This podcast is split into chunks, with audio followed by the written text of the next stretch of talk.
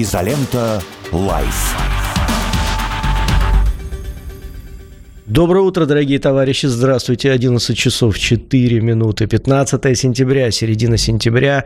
Изолента живьем начинает свое коротенькое, пятничное, но мощное вещание на лучшем радио страны. Радио «Спутник». Петр Лидов, Трофим Татаренков. У нас в гостях наш друг э, и товарищ, военный корреспондент, независимый военный корреспондент, скажем так, да, э, военный корреспондент здорового человека Павел Кукушкин.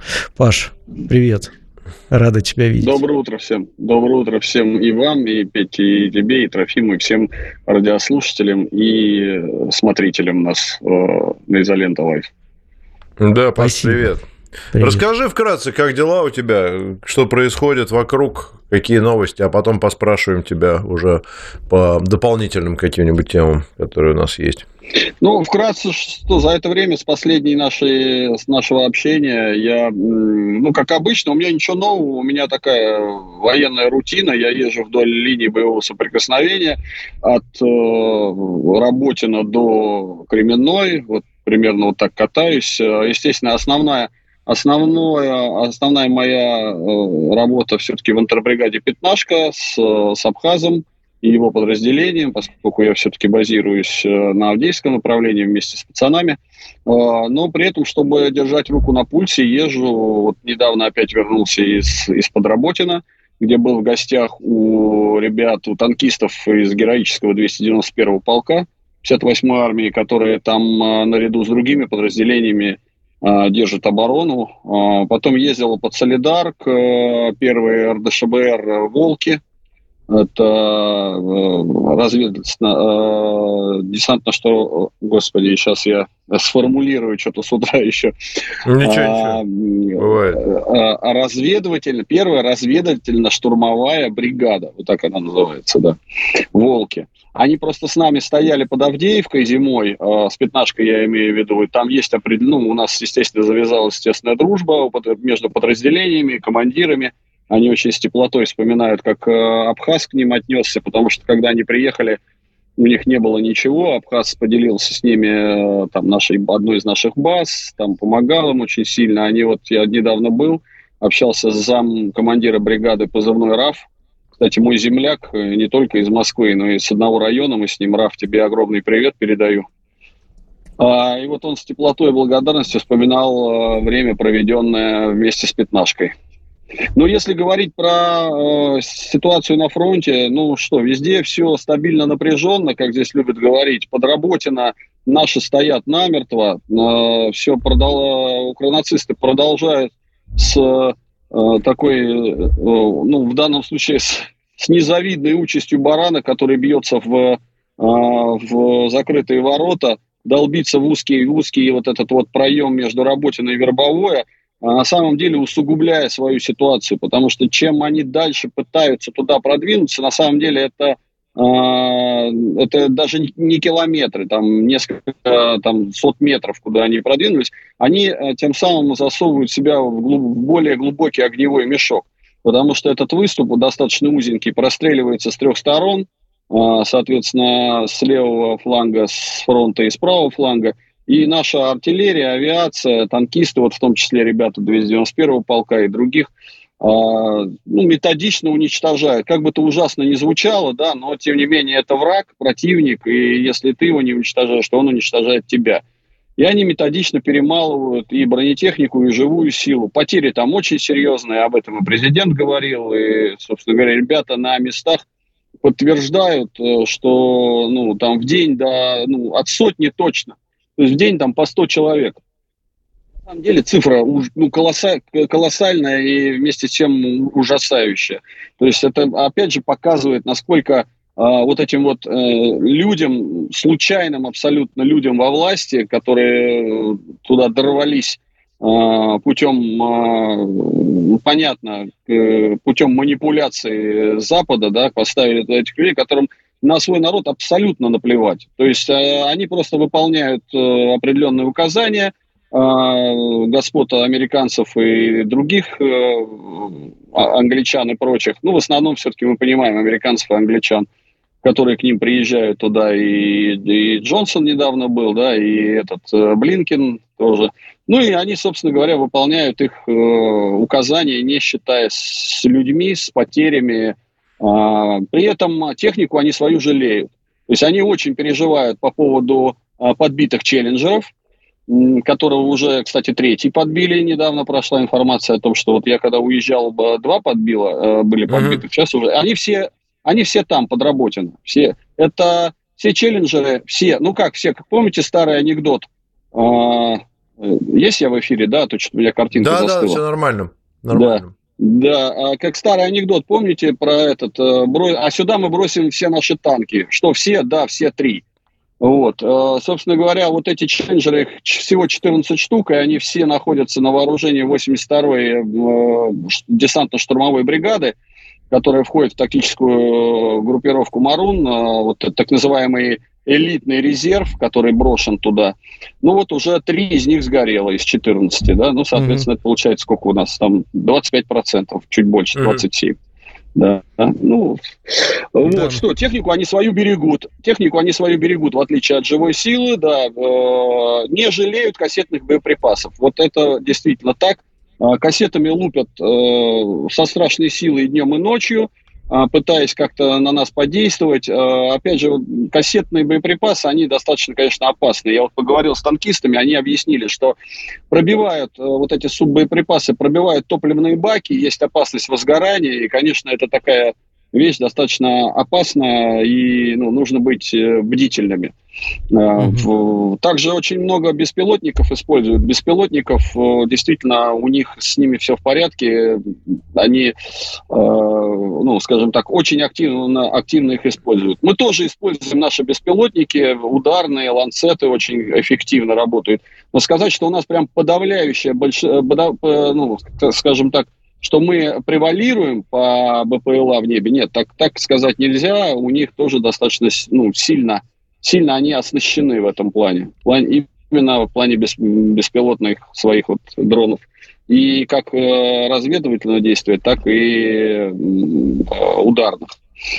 Э, что рассказать? В плен сдаются. Кстати, вот мне удалось пообщаться недавно с пленным пятнашки. Это я вот как вернулся. Это я давайте сразу с работы перескочу на Авдеевское направление а, а, по, пообщаться с пленным, двумя даже пленными. Один пленный из, э, из Донецкой области, из-под Краматорска. Ну, такой прям вот э, селянин, селянин, прям такой, ну, говорит, что, я занимался хозяйством, у меня, у меня семья, трое детей, говорит, мне пришла повестка, я понял, что либо, ну, либо тюрьма, либо идти. Ну, соответственно, пошел. Ну, понятно, что он тоже водитель, там, копатель, нигде не участвовал, ничего не делал, сразу начинают рассказывать. А, второй, поинтереснее персонаж, э, сам из Киева, Uh-huh. ну, достаточно интеллигентного вида человека, женат на, там, э, ну, жена у него из, э, из Хмельницкой области, живут в Киеве, машинист сам, ну, достаточно интересный в общении, мы пообщались, я говорю, ну, как в Киеве-то вообще русскоязычный же город. Он говорит, ну да, русскоязычный. Я говорю, ну что, до сих пор же там в Киеве по-русски разговариваете. Там он говорит, ну да, по-русски разговариваем. Я говорю, ну не наверняка же подсмеиваясь над своими вот этими официальными лицами, которые, э, пытаясь на мове размовлять, э, еле-еле слова находят. Он говорит, ну да, есть такое. То есть принципе, ничего не изменилось. Э, как, и, как и общались там по-русски, так и общаются. Но, тем не менее, вот э, на Донбассе нельзя по-русски общаться. Да? Вот. Но мы же понимаем, да, что все это политические игры, как, в которые играет руководство, а народ остается заложником. Киев тусит вовсю. Я у него спрашивал, как. Я говорю, ну расскажи. Он говорит, ну что, ночные клубы забиты бары забиты, караоке, караоке забиты. То есть э, никакого там э, вот этого. Да, понятно, что когда э, воздушная тревога, все спускаются в, э, естественно, в бомбоубежище, в метро там и так далее. Это все есть, это красиво снимается на картинке. Потом все люди выходят оттуда и дальше продолжают жить своей обычной жизнью. Говорит, особо, особо такое прям того, что это, что идет война, что грубо говоря, в нескольких сотен километрах гибнут их их сотоварищи, побратимы, как они их называют, да, никакого ощущения в Киеве нету. Ну, что говорить, в Москве тут можно провести параллели, да, как в Москве, в Москве тоже приезжаешь. С другой стороны, вот Ахра, Абхаз, командир пятнашки, абсолютно правильно сказал, ну а что, они все должны, все наши должны горевать, что ли? У нас все в порядке на фронте. Единственное, просто когда люди откровенно, откровенно, скажем так, танцуют на костях или поддерживают противника, врага, вот это, конечно, отвратительно, да, когда люди там, ну, занимаются какими-то, ну, мы, мы понимаем, о чем говорим, да, поддержкой, да, да, да, откровенной да. поддержкой противника. Вот это отвратительно, конечно. Это я вот и с Семеном Пеговым сейчас небольшой спойлер дам, сня, снял тут э, фильм большой про Семена Пегова, про основателя Воргонзы. Вот сейчас э, вот доделаю его, запущу. А, с ним очень много разговаривали, в том числе и на эту тему. Он там стихотворение недавно одно очень интересное написал, мы и про это поговорили. Как раз про тех людей, кто, кто радуется э, нашим неудачам, кто радуется, э, что говорить, смертям людей, угу. кто ехидничает, хихикает. И мы, я про наших именно говорю, то, что да, на Украине да, понятно, да. И, да, на Украине понятно, их они жертвы пропаганды, и ну, что э, им то, что говорят, они в это и верят. А вот когда у нас это происходит, когда у нас вот эти вот э, падальщики, как их правильно назвал Семен, э, у него вот стихотворение прям так и называется «Падальщики». Можно найти э, в сети, почитать, э, там очень красивые метафоры с птицами, серыми птицами в серых костюмах, которые клюют себе подобных деловито, а, называется, и монотонно. Вот, вот э, к этим людям вопросы, да, к этим людям вопросы есть, конечно. А, э, ну, здесь, наверное, даже не к ним, а к их родителям. Это же все из детства идет, это воспитание. Да, вот воспитание злорадства по отношению к, э, там, к боли или к, к утрате у, у близких, или даже не у близких, неважно, у своих сограждан. А, и вот эти вот э, просачивающиеся в э, все эти случаи, когда, э, ну, что уж там говорить, вплоть до избиения, до избиения фронтовиков, да, мы знаем все эти случаи происходят. Ну, вот, вот, вот, вот эту часть общества нам нужно лечить, нам нужно с этим что-то делать. Коль за 30 лет у нас появилась целая, целая прослойка таких падальщиков, как их назвал Семен, абсолютно справедливо – вот что, что нам с этим делать? Вот, вот это важный вопрос. Война рано или поздно закончится, естественно, нашей победой, а вот эти э, падальщики, да, они останутся, они же никуда не денутся, они за, за, просто затихнут, будут жить среди нас, улыбаться, ходить, э, да, а и тихо ненавидеть, а может быть и не тихо. Вот, вот, вот, вот это вот проблема, которая сейчас все больше и больше будет вылезать. Вот и все же примеры есть вот с этими Данями Милохинами и прочими там, которые э, пытаются вернуться. Они же пытаются вернуться, потому что у них тупо заканчиваются бабки. Но мы же понимаем, они, они же не, не искренне не, не поняли вообще. Э, они же побежали вот на этом тренде, думая, что сейчас вот э, сейчас все поддержат, сейчас не получилось деньги заканчиваются, концерты никому не нужны, ну, я имею в виду, это у тех, кто могут делать концерты. То, что делают эти Мелохины, я вообще не понимаю, что там у них. Ну, это да. Ну, ты знаешь, что интересно, тут есть да. грустная одна -то тоже тенденция такая. Помнишь, был такой блогер Никоглай, я не знаю, он, по-моему, признан инагентом, на всякий случай скажу. Помню, помню, он прославился да. тем, что издевался над, дурачился, дурачился да. над парнем, который нашим, да, который да. гранаты выбрасывал. Да, так Конечно, вот его помню. выгнали. Потом сбежал его выгнали. На, на Украину, да. Его выгнали, он уехал на Украину и вступил в ВСУ. И пошел воевать. И вот такая вот история, понимаешь? Ну, и вот трофи, сейчас он ну, на давай, фронт давай будем, будем честными. Да не пошел он воевать. Он бегает там, э, я ну, попадаю в Телеграме на какие-то ролики от него. Ага. Он бегает по Киеву, э, передает, э, покупает, ну, поскольку парень не бедный, уже что-то там на, на этот, как это называется, на, на насобирал денег, я не могу сказать, в данном случае заработал, да, и вот покупает там дроны, еще что-то, бегает, снимает какие-то ролики. Насколько я знаю, ему уже прилетало даже от э, новых своих за то, что он там э, скачет э, с символиками э, спецназа ГУР, еще что-то. Ну, угу. какие они воины? Ну, это же, между понимаешь, никуда он не пошел воевать. Он просто переметнулся в данном случае. А, то есть просто и занимается этом, тем... да? Угу. Конечно, он тем же самым пиарится, прыгает и скачет э, по mm Киеву с э, в форме, в форме ВСУ, и ему уже там предъявляли... Ну, тогда вдвойне дебил. Да, да вот я, я открыл ну... телеграм-канал, там, э, значит, вот он в форме э, ВСУ, сказал, что пишет, что он вступил в армию и, значит, вызывает на бой на ножах Даню Милохина. Вообще это, конечно, ну, я не ну, знаю. Это за грани. Вы знаете, я, я даже тут сочувствую армии ВСУ в каком-то смысле, что эти вот два дебила да, калибровые идиот. пиарятся на таком, понимаешь? Ну просто, ну куда вы вообще а лезете, уроды? Если, если, у них главный, если у них главный пиарщик или пиарщица, или как это называется, ну, Анна. Чурилова, вот это вот, да. Ну, о чем говорить? Ну, я не знаю, там пацанам самим-то, вот там же есть, ну, назовем это, ну, правильные ребята, ну, в плане воспитания, ну, как бы каких-то традиционных ценностей. Там же не все пидорасами-то стали в одночасье. Вот им каково, что вот их представляет, э, там же есть там профессиональные военные там и так далее. То есть я допускаю, что там какая-то я, часть... Вот это, я тоже не могу понять этого. Это, конечно, за, за гранью просто. Как это вообще? Это кем надо быть, понимаешь? Ну, то есть кем надо быть, чтобы с этим согласиться? Чтобы это назначить. Кто что... это решение да, принял? Мы же... мы же понимаем, что им это навязали. Что им навязали эту повестку с тем, чтобы они соответствовали а, западным критериям. Ты, ты в следующий раз будешь с пленными разговаривать, ты у них спроси, что они думают по этому поводу. Да, Интересно. когда вот это да, вот чудо вот... в перьях, блин. Да.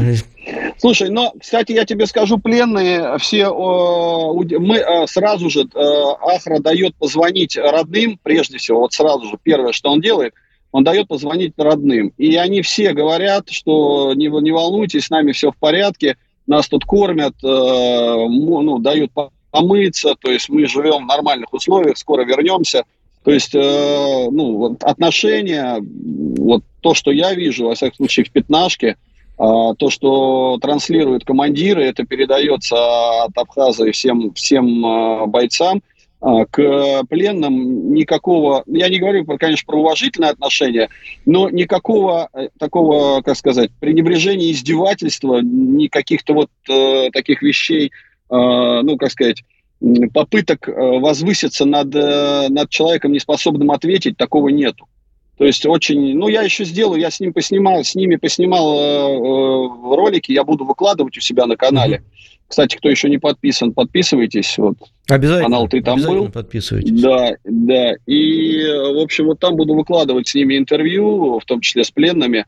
И, ну, там по ним видно, что отношение к ним абсолютно нормальное, потому что, ну, понятно, что те, те кто к нам попали, вот конкретно эти, а это бедолаги, конечно. Это не какие-то там а, от, откровенные нацики, а, с которыми я тоже общался в Еленовке в свое время – вот там уже пробитые наглухо, конечно, товарищи, все забитые свастиками, при этом на чистом глазу говорящие, что это не свастики, что это древние руны и так далее. Ну, понятно, угу. да. То. то есть, конечно, вот если мы разделим воюющих на две большие категории, вот там, да, одна это идейные нацики, ну, которые мы уже понимаем, откуда они, да, это в первую очередь э, фанаты, ультрас, э, маргинальные маргинальные сообщества, которые были на, ну, скажем так, на обочине жизни, и максимум, что чем занимались, это драками в, там, в лесу, там, 30 на 30, 40 на 40, да.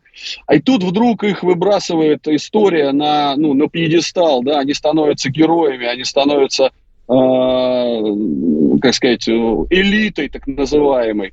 Конечно, им всем башню сносит, а они сразу же становятся идейными, и у них появляется шанс а это еще и материальная история. Им же достаточно всем этим нац, нацбатовцам очень хорошие деньги платят. Ну, во всяком случае, раньше платили, до начала СВО.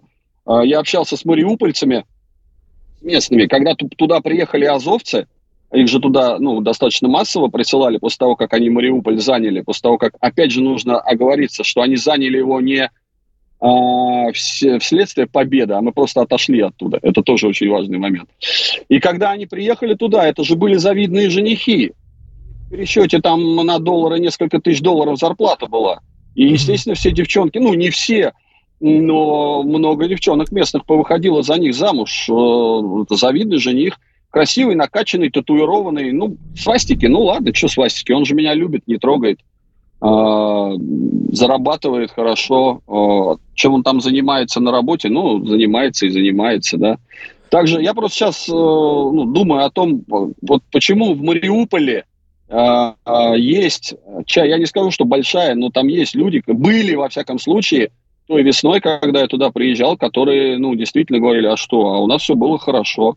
А я понимаю, что у него-то было хорошо, у него дочка, дочка вышла замуж за этого нацика, родил, они родили там детей, он ее любит, э, ребенка тоже, в дом приносит э, деньги, все у них замечательно. А то, что он там кошмарит русскоязычных, так и наплевать. Я-то сам по на мове размовляю, меня-то он не трогает.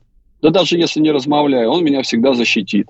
Ну, это такая позиция, мещанская позиция, моя хата с краю, что называется.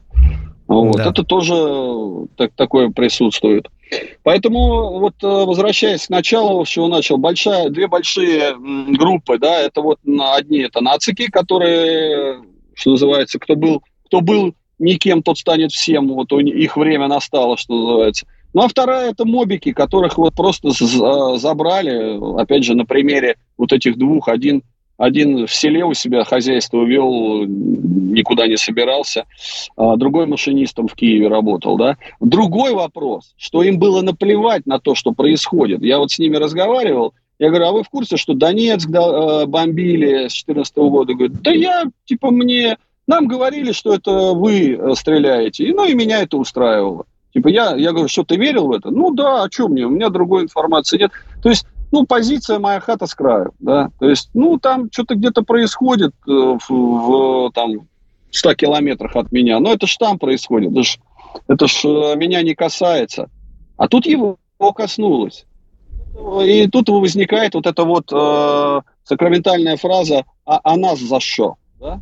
Угу. Ребята, а вас за что? За то, что, за то, что вы вот с 2014 года херачили людей мирных, я вот их хочу еще свозить на аллею ангелов, показать им, э, вот, э, где ну, детки, памятник деткам донецким, которые с 2014 года были убиты в результате обстрелов. И продолжают, к сожалению. Вот недавно шестилетняя девочка погибла э, практически на глазах у бабушки и так далее. То есть, ну, продолжают гибнуть, продолжают гибнуть дети. Вот, а им было по барабану. Я, я к тому, что э, это следствие, это следствие, вот то, что сейчас происходит, они же не понимают, ой, а что нас вот так забрали на войну, мы, мы не хотели воевать. Ребят, ну вы и не хотели, вы не хотели воевать, но вы и не хотели слушать то, что, про то, что там происходит. Вас все устраивало.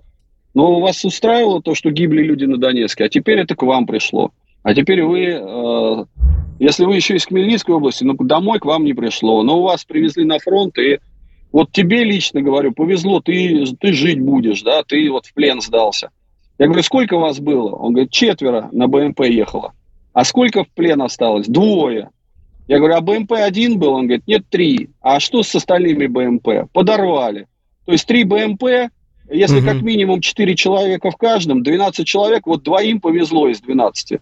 Двое попали в плен. Их вернут по обмену, скорее всего, если они не, не замешаны в каких-то военных преступлениях, и а, их отправят домой. Вот из 12 да. два человека, два человека им повезло. Ну, а остальные, да. остальные по принципу, а нам за что? Ну, ребят, вот за что. Прервем тебя, Паш, то, что на 9... этой мысли. Да. Новости у нас на радио «Спутник». Вернемся через несколько минут, не отключайтесь.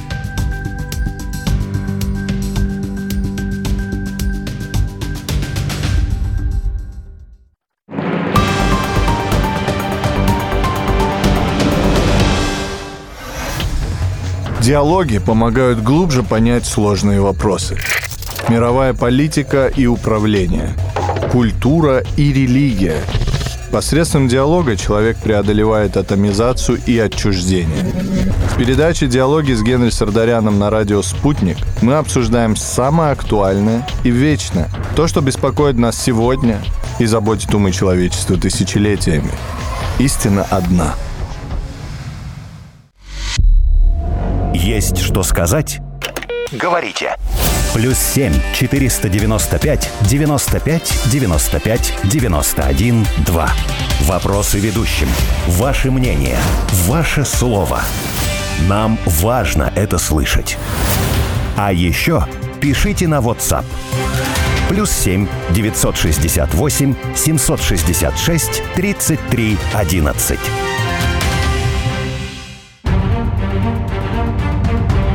Культура и цивилизация современного Запада зарождалась на Востоке. Именно Восток помог Европе выбраться из темного средневековья, а в новое время стал ресурсной базой для будущей политической и экономической гегемонии Запада. В наши дни Восток становится центром формирующегося нового мира и новым направлением для развития нашей страны. Я востоковед и африканист Турал Керимов, и каждое воскресенье с 15 до 17 часов мы будем совершать разворот на восток. Присоединяйтесь.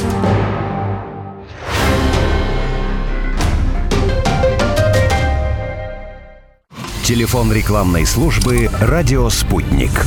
Плюс 7 495 950 6065.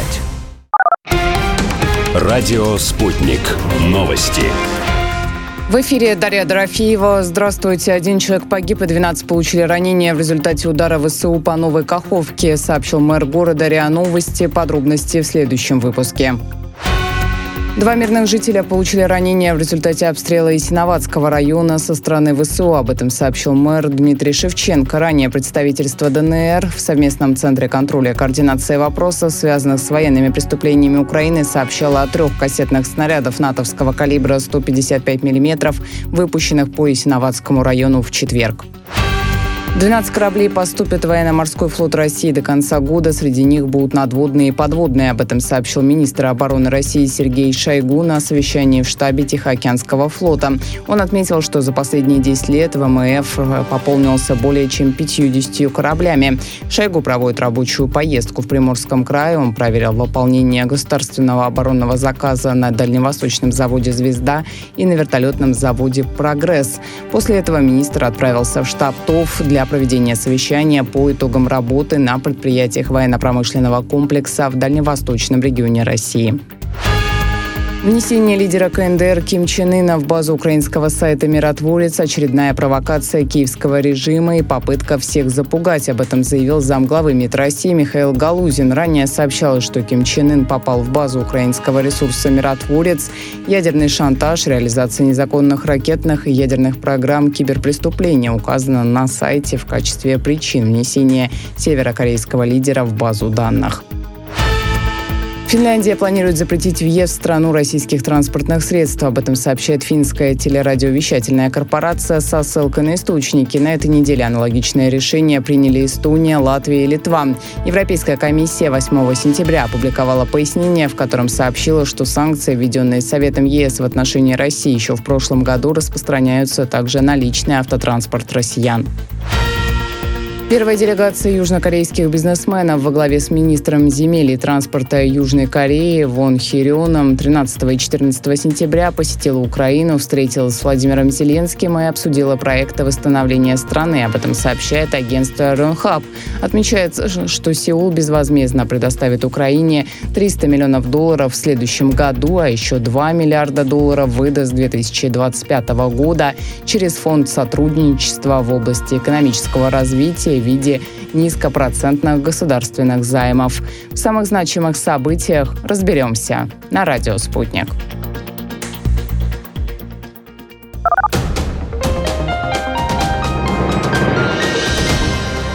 Следующий выпуск новостей на «Спутнике» менее чем через полчаса.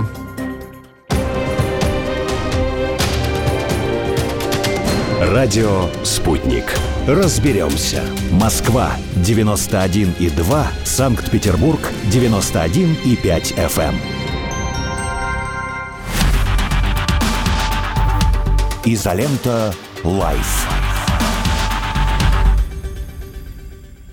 Доброе утро, друзья! Доброе пятничное утро. В Москве 15 сентября, в Санкт-Петербурге, не поверите, тоже 15 сентября. И открою вам э, небольшую тайну в Якутии, тоже 15 сентября у нас. А когда у нас пятница, вот последние несколько пятниц мы проводим в компании очаровательной, но категорически опасной женщины Юлии Мирей. Дело в том, что Юлия, она не просто журналист, автор фильмов, прекрасных, фантастических фильмов о национальных традициях в единоборствах в нашей стране. А ведь это не только борьба, ведь не только спорт, но это ведь и культура. И, насколько я знаю, никто ничего подобного пока не делал. Поэтому, если вы еще не видели фильмы Юлии, то идите и смотрите, где сейчас Юлия расскажет. И Юлия, как всегда, к нам приходит э, с рассказом о своем новом фильме, а значит, о своем новом виде борьбы. Она, кстати, сама там борется и участвует э, в этом всем, поэтому опасная очень девушка, не только красавица, но еще и, так сказать, лучше и не переходить дорогу. Вот, э, на этом я замолкаю. Юля, вам слово. Здравствуйте. Рассказывайте, представляете своего гостя, рассказывайте, о чем сегодняшний фильм и о чем, собственно, вы будете нам сегодня сегодня э, ведать. Здравствуйте, здравствуйте еще раз. Э, Трофим, Петр, э, слушатели, зрители. У нас сегодня в гостях прямо из Якутии Михаил Ершов, генеральный секретарь Ассоциации национальных видов спорта. Много других регалий, но остановимся на этом. И это значит, что наш новый фильм, который вышел вчера, который а, уже некоторые успели посмотреть и прокомментировать, что советую сделать всем остальным, он о национальной борьбе Якутии Хапсагай.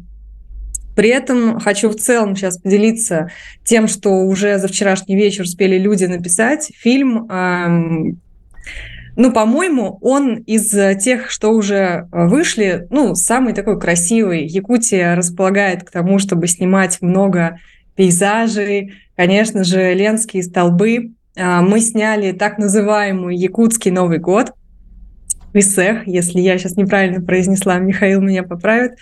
И там тоже кадры потрясающие, потому что я первый раз видела, как э, люди на праздник э, наряжаются в национальные костюмы, женщины украшены вот сережками. Видите, у меня вот сейчас якутские сережки специально надела. Угу к нашей встрече. Так вот, они такие длинные, а здесь все тоже в серебре или в золоте. В общем, национальные костюмы а, из той серии, когда это смотрится настолько круто и стильно, и когда, а, не знаю, большая часть Якутии идет навстречу а, одетая таким образом, это поражает, это очень красиво. И даже если вам не интересны национальные виды единоборств, даже если вам не интересны единоборства и спорт в принципе, это просто красивый фильм о той части нашей страны, в которую я бы хотела, чтобы доехали все, но, возможно, доедут немногие. Это просто очень интересно посмотреть. И вот, с чего я хочу а, начать нашу беседу с Михаилом то, что я видела а, вот на этом а, празднике, а, это такой фестиваль национальных видов спорта, на который собирается половина Якутии, и оказалось, что из всех регионов, которые мы посетили, национальные виды спорта в Якутии развиты больше всего. Во-первых, они популярны, они не просто популярны, они мега популярны. И спортсмены, которые выступают по национальным видам спорта, они настоящие герои. И помимо Хапсагая, который, конечно же, один из самых главных национальных видов спорта, есть еще много, как, например, масс-рестлинг. Сейчас вот Михаил больше расскажет, что они из себя представляют. А, есть, э, например, вращение там, спортсмена вокруг палки, тоже интересный вид спорта. И такие экзотические, как, например, бег за девушкой, когда спортсмены а, по Ничего традиции... Себе. Это мой любимый да, вид спорта. бегают за девушкой. Раньше было так, что кто девушку поймает, тот на ней и женится. Теперь выбирают вот чемпионку республики по бегу. Девушку поймать не так просто, но зрелище интересное, конечно. Ну вот, и вот эти все вещи, они произошли, наверное, в том числе и потому, что в Якутии есть э, такая специальная школа, специальный центр, где готовят спортсменам именно по национальным якутским видам спорта, чего я не видела больше нигде. Вот, и хочу, чтобы Михаил, Михаил сейчас э, немножко рассказал, как это все случилось и почему эм, якутские виды спорта так популярны в республике и что они из себя представляют. дали слово.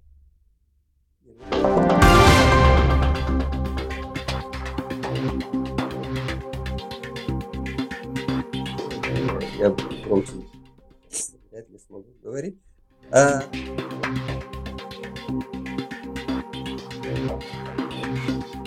То, что я могу сегодня э, на вашем эфире э, рассказать о национальных видах спорта и, э, ну вот, меня представили, я, э, это у меня общественная нагрузка, э, генеральный секретарь Национальной, национальной ассоциации национальных видов спорта, Сахада спорт называется.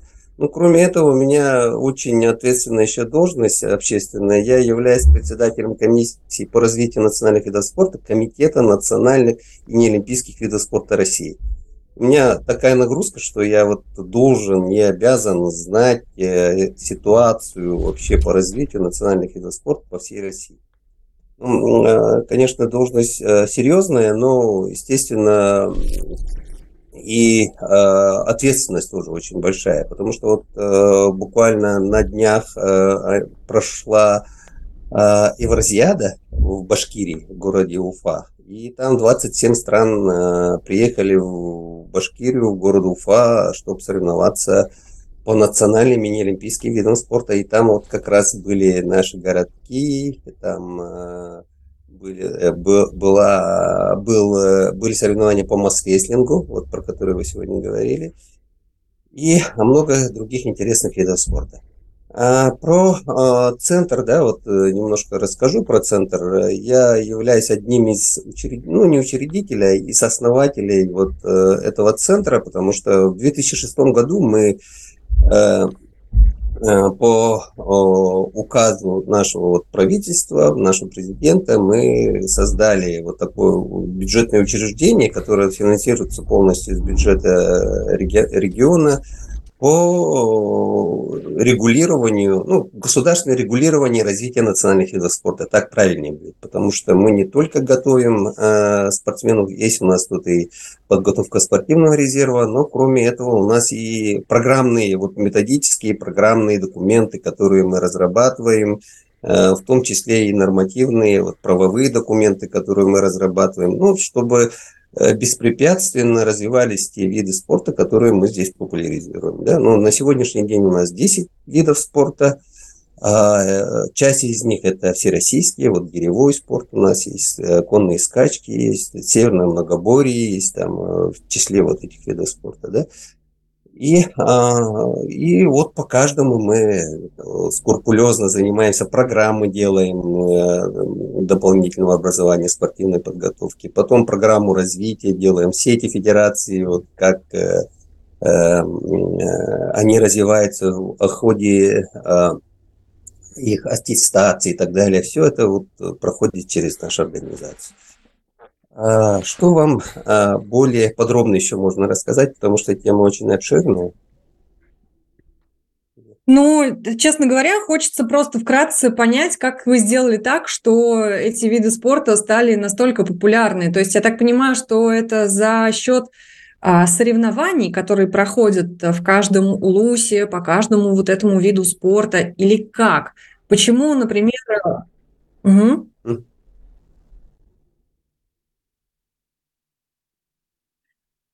А, так вот, а почему, например, у нас а, какой-нибудь завороток, который м, хотят восстановить, он не пользуется такой популярностью, как Хапсагай? Как вы это сделали? Потом мы немножко а... про Хапсагай поподробнее расскажем, все-таки об этом наше да? кино. Ну вот э, вот те соревнования, которые вы наблюдали в рамках вот э, национального праздника ИСЭХ, вот, в принципе, очень э, без акцента э, назвали это. О, видите, уже да. прогресс. Не зря мы там два дня да. работали на месте, да. Поэтому а, это называется национальное многоборье игры Дегена. Э, соревнования по национальным многоборьям. Там у нас, по-моему, пять видов спорта, если память не изменяет. И каждый вид спорта, он по-своему отдельно популярен. А тут э, при истечении, ну, вы смотрели, да, там э, у нас э, зрителей не менее 200 тысяч. Стадион, настоящий да, стадион. Да, Вы не представляете, да, что это. Да.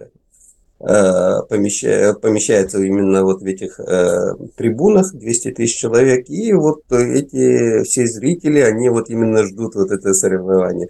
Ну, естественно, она не сразу стала популярной. Мы, э, сейчас скажу, в 92 году создали федерацию по национальному многоборью, и с тех пор мы его методично каждый год начали его включать различные э, крупные соревнования, ну, мероприятия, так, так точнее будет. Там какой-нибудь э, фестиваль или что-то спорта, обязательно многоборье туда включалось. И вот потихонечку, потихонечку мы набрали своих любителей, своих болельщиков. Потом уже, естественно, стали очень большие, хорошие призы выставляться. Естественно, это все стало э, стимулировать э, отдельных спортсменов, именно чтобы э, ну, Э, квартиры давали за победителям, автомобили это самое маленькое, что они могли там получить, да, УАЗики, там, Нивы там давали и так далее. Вот поэтому ну, это методичная такая работа, которая ну, вот на сегодняшний день имеет вот такую, э, такую популярность. Угу. Так, ну понятно. Теперь направление ясно немножко стало. Ну и что же, хочу перейти к самому Хапсагаю тому, из-за чего мы приехали в Якутию, то, чем занимались все это время. А, Хапсага – это борьба, но борьба необычная, потому что по сравнению а, с другими а, видами единоборств, кто смотрел наши фильмы, предыдущие, э, этот вид спорта самый, пожалуй, опасный, маневренный, резкий, дерзкий. Борьба ведется до первого касания – разрешены некоторые э, варианты придушения соперника. Там через руку, через голову можно, а можно даже а, бить, как некоторые уже видели из названия. Ну, то есть, например, э, бить вот этими частями для того, чтобы ну, провести некоторые дальнейшие приемы. Вот. И э, смотрится это все супер быстро. Вы классные правила такие сделали, что ни разу не скучно смотреть именно долгие соревнования. Все это э, происходит, ну, буквально там за несколько минут решается уже исход поединка. А парни выходят э, бороться в одних шортах и э, э, с обувью, ну, то есть с голым торсом, похоже на то, что мы видели в Калмыкии, но все же таки совершенно другое. Вот, и от этого, конечно, весь вид того, как это происходит, вот представьте себе а, красивые пейзажи якутские, выходят парни в круг, по который очерчен, ну, чем-то просто вот на земле, и начинается вот это вот действо, которое очень быстро, очень резко, и в целом смотрится это, конечно, здорово. Вот. И должна еще похвастаться на финальном поединке, который обычно у нас проходит, я получила в нос, вот, чему потом была очень рада. Кто хочет посмотреть, обязательно посмотрите наш фильм. Вот. А, Михаил, что еще добавите от себя про Хапсагай? Наверное, как и у многих мужчин, а, якутов, а, что-то есть такое в крови, почему вы все умеете бороться по этому виду спорта, так? Угу. Ну, все национальные виды спорта, они имеют э, такой прикладной характер, можно так сказать, да, у нас, например, чтобы Э, она еще и пригождалась э, в обычной жизни, да, в трудовом процессе. Ну, Хапсагай, ну, все говорят, ну, все виды борьбы вообще считаются как бы боевым искусством, да, получается. Ну, раньше богатыри обязательно должны были э, владеть какими-то приемами там борьбы и так далее. Но Хапсагай, он э, динамичный вид спорта из-за того, что там, вот если человек касается третьей точкой, любой точкой, да, там э, телом, э, спиной, там руками и так далее, все, мы э, считаем, вот этот человек он проиграл.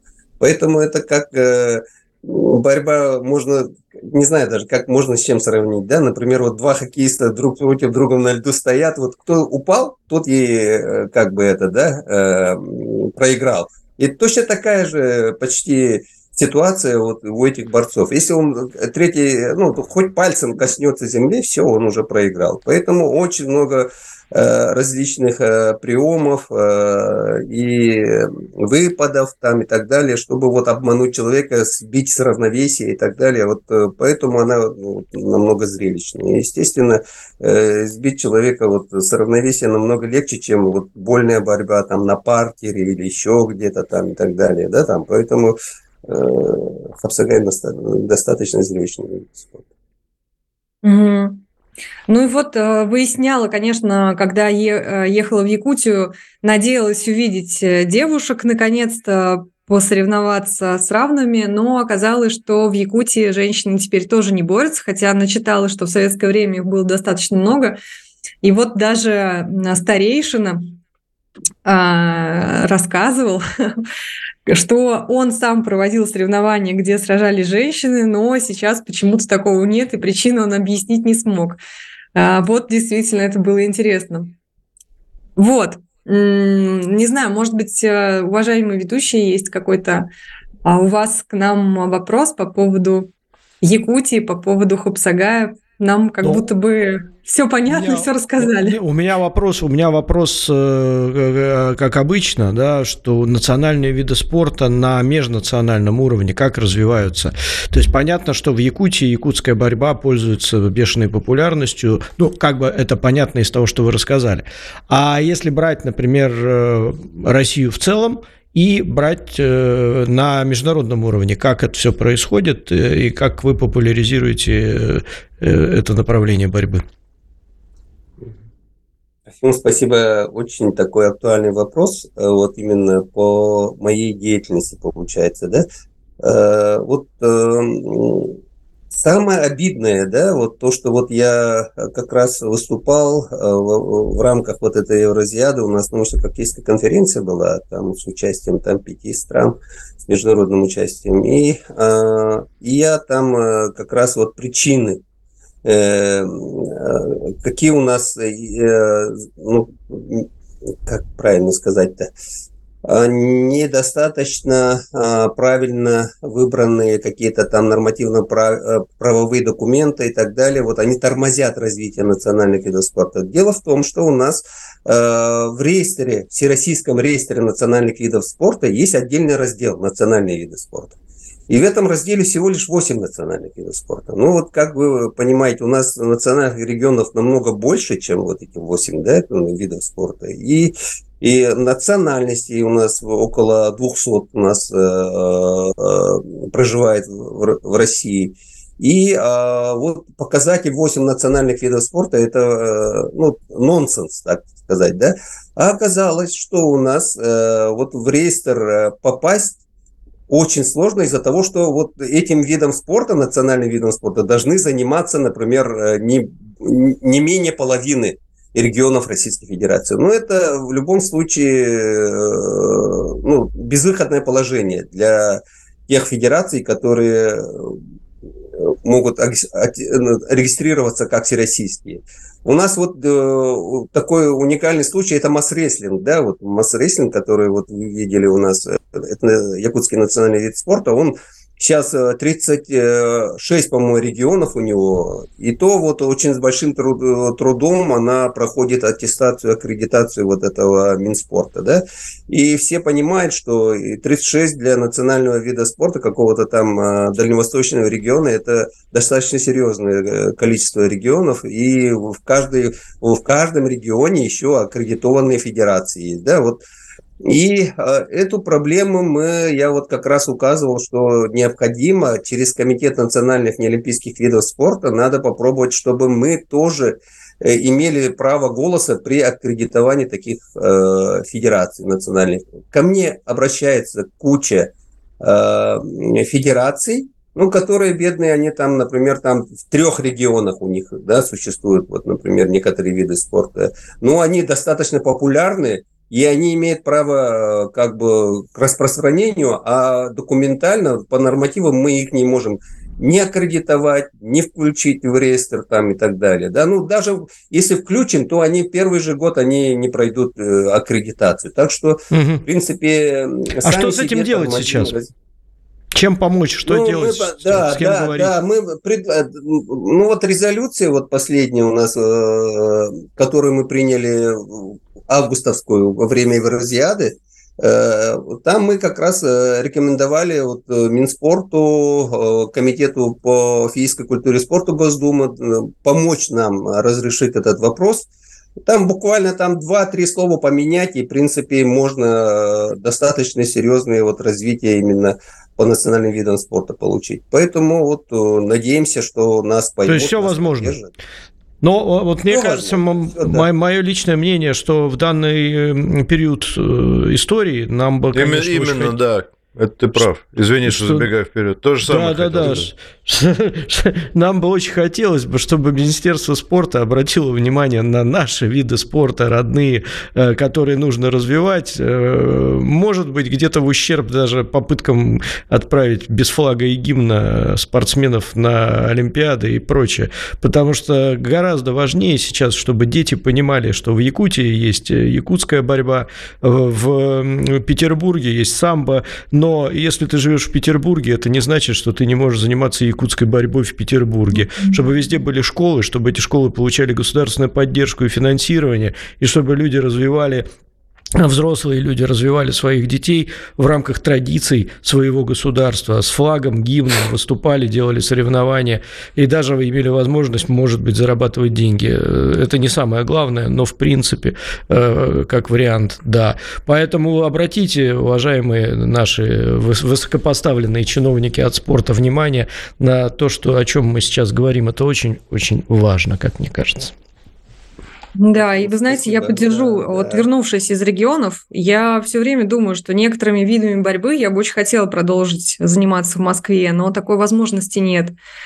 А, вот, поэтому, но на самом деле, не знаю, хотя бы вот ребята, которые делают это, может быть, хотя бы какие-то YouTube-уроки, уже это было бы супер интересно. Ну, слушайте, еще вот знаете, что важно? Есть фитнес-клубы, есть фитнес-центры. Ты там можешь заниматься каким-то французским саватом, ты можешь заниматься каким-то японским карате, корейским тайквондо, но э, якутской борьбой ты заниматься не можешь, на мой взгляд, нигде. Да. Ну, вот где, где вот тоже из того, что я знаю, да, э, те залы, где все это преподается. Это тоже очень важный момент для популяризации. Что преподают в фитнес-центрах, на что может э, человек пойти?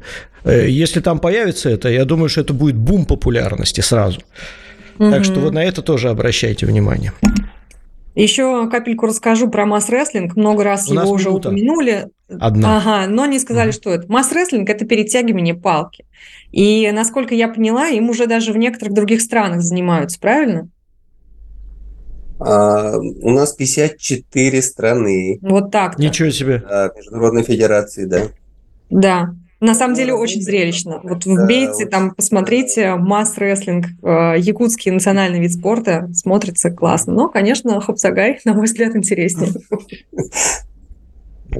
Да, это очень интересно. Юль, спасибо вам огромное за популяризацию именно национальных видов борьбы, национальных видов единоборств, скажем так. Это не только борьба, я так понимаю, там есть и разные совершенно по классификации виды, в том числе и ударные, да, не только бросковые, да, да. Но, но и ударные. А, спасибо огромное, это важно для Шикарно, нас. Шикарно, очень интересно и действительно да. здорово, что мы об этом говорим, потому что когда, как не сейчас, популяризировать национальные виды спорта и борьбу в частности. Спасибо Спасибо. Спасибо вам большое. Спасибо вам. Спасибо. Вот. И смотрите Спасибо. фильмы Юлии на наших каналах и а, подписывайтесь на ее собственные социальные сети. Ссылки все у нас под наших эфирах. Новости на радио Спутник. И мы попрощались с, с аудиторией в, а, на радио на этом. А, завтра, если Дмитрий Юрьевич будет, мы обязательно начнем а, эфир с того, что мы расскажем ему о том, что дача Сталина а, в Мытищинском районе города Москвы выставлена на продажу за 400 миллионов рублей. Я думаю, Дмитрий Юрьевич вполне сможет себе позволить приобрести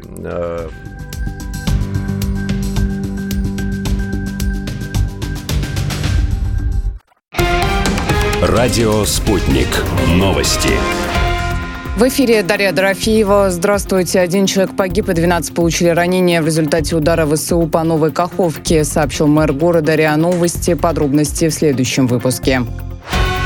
Два мирных жителя получили ранения в результате обстрела Исиноватского района со стороны ВСУ. Об этом сообщил мэр Дмитрий Шевченко. Ранее представительство ДНР в совместном центре контроля и координации вопросов, связанных с военными преступлениями Украины, сообщало о трех кассетных снарядов натовского калибра 155 мм, выпущенных по Исиноватскому району в четверг.